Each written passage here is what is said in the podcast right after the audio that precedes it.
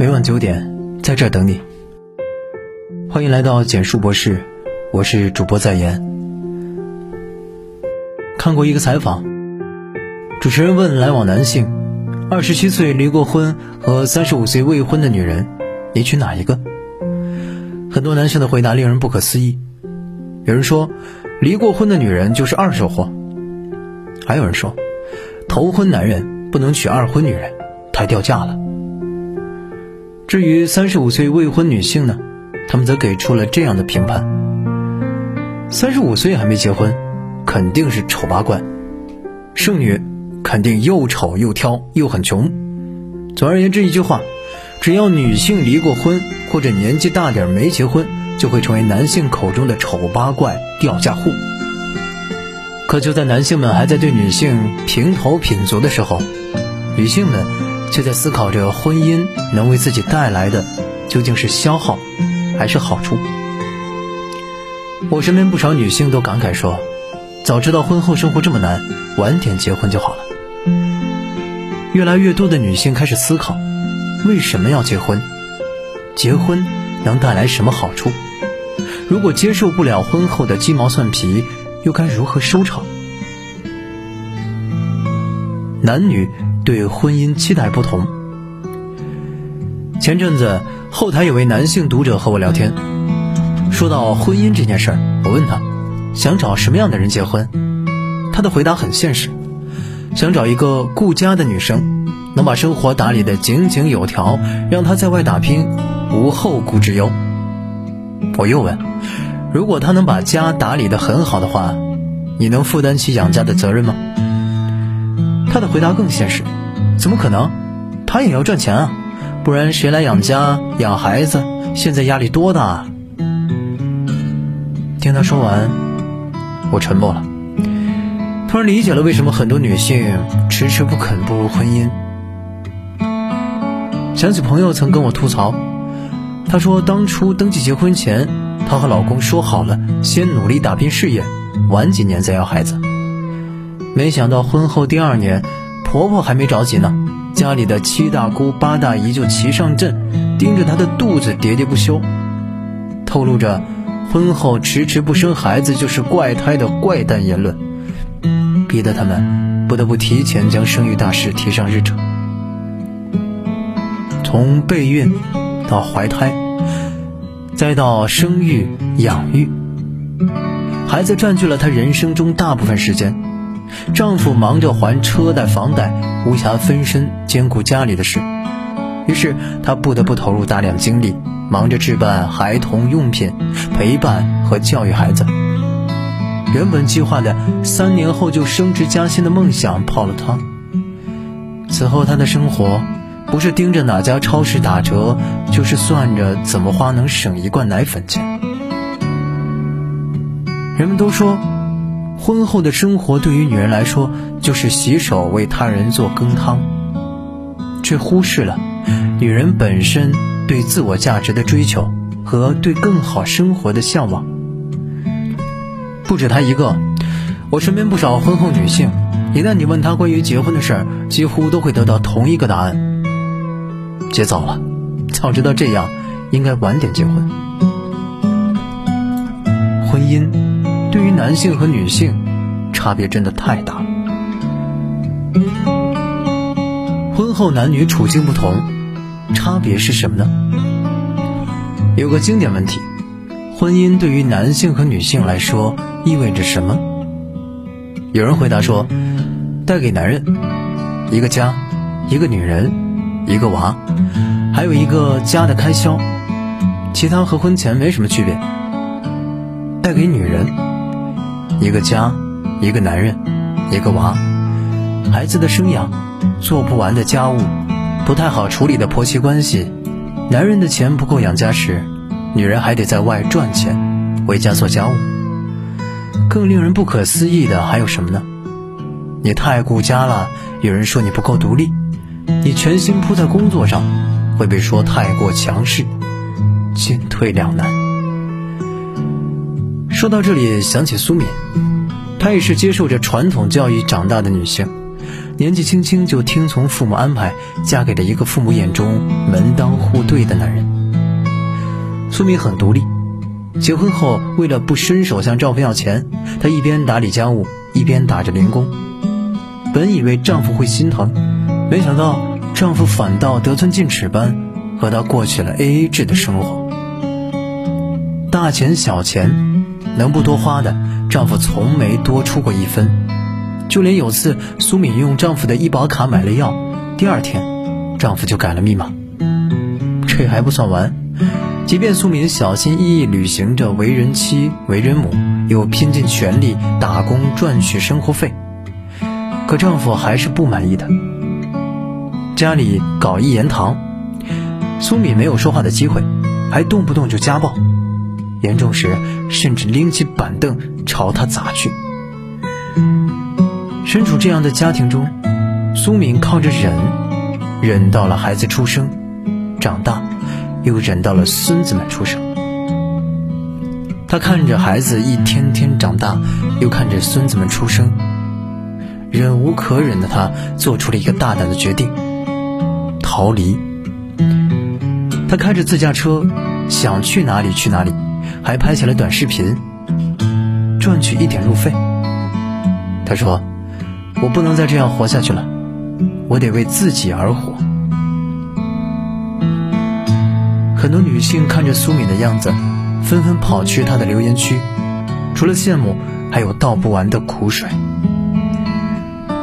有人结婚才两三年，发现丈夫大变样，人前人后都在忍；有人和婆婆关系处不好，家里鸡飞狗跳，所有委屈只能自己承受。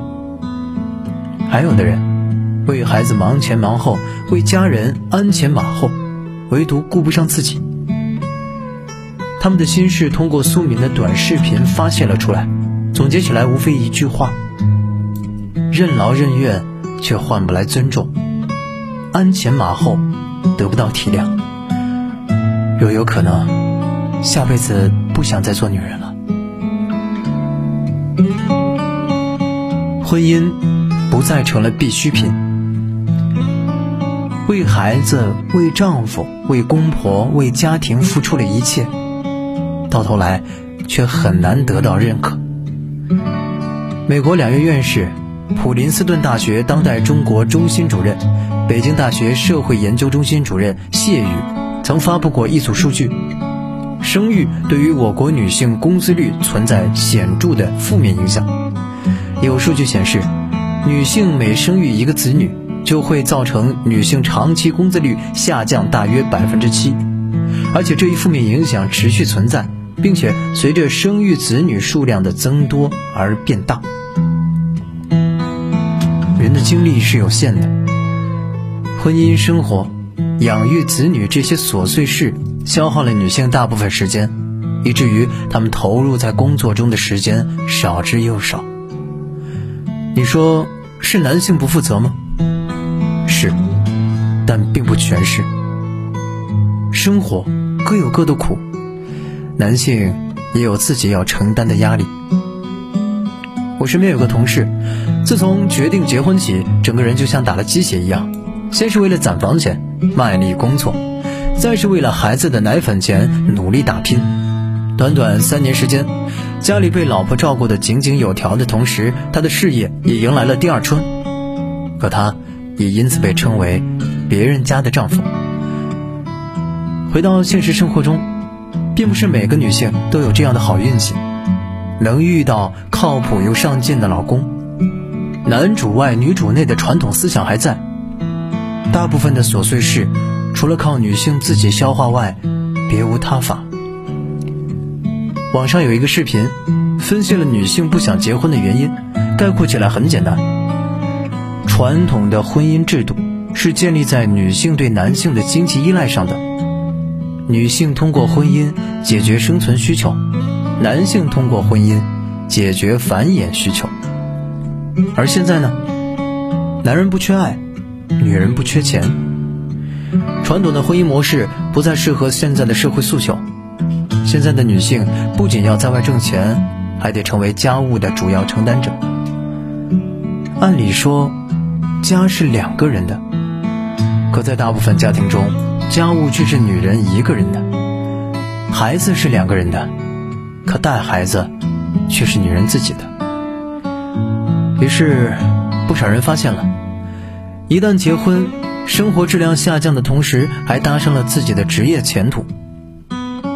趋利避害，本是人之本性。对于很多人来说，没有穷到必须依靠婚姻解决温饱，也没有富到可以依靠门当户对来喜结连理。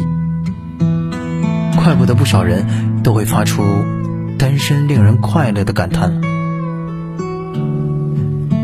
经营婚姻势必要靠两个人的力量。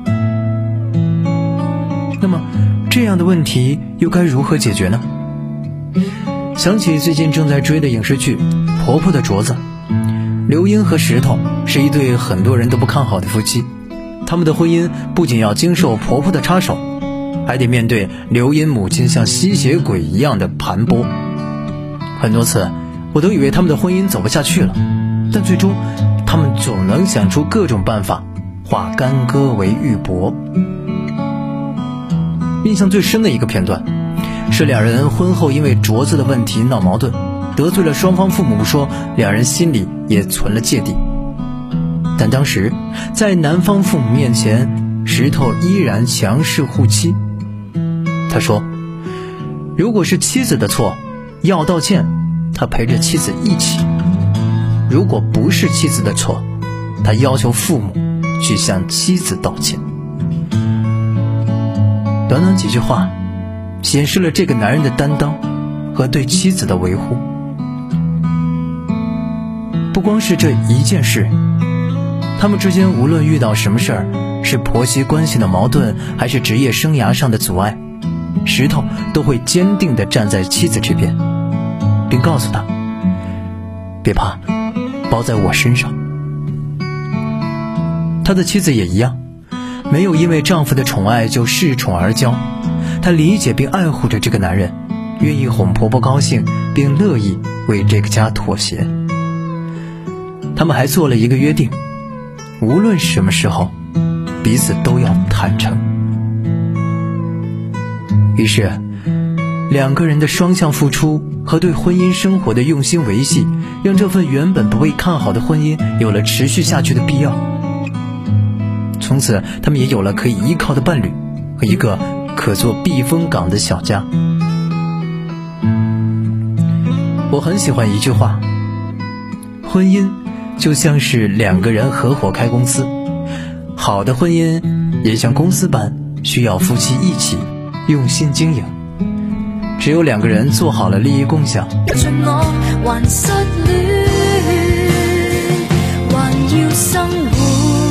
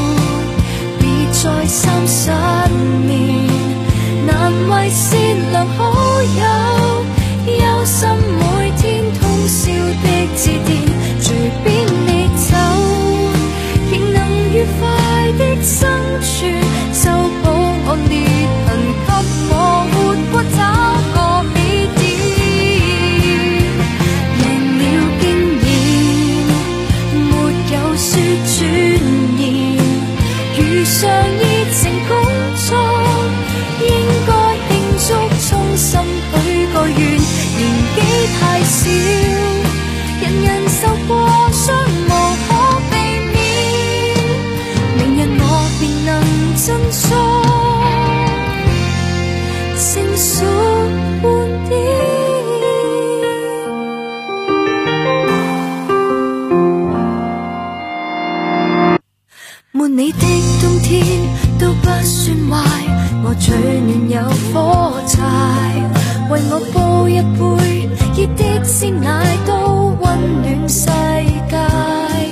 那逝去情人节放低每一天一样不快。其实我去抱着我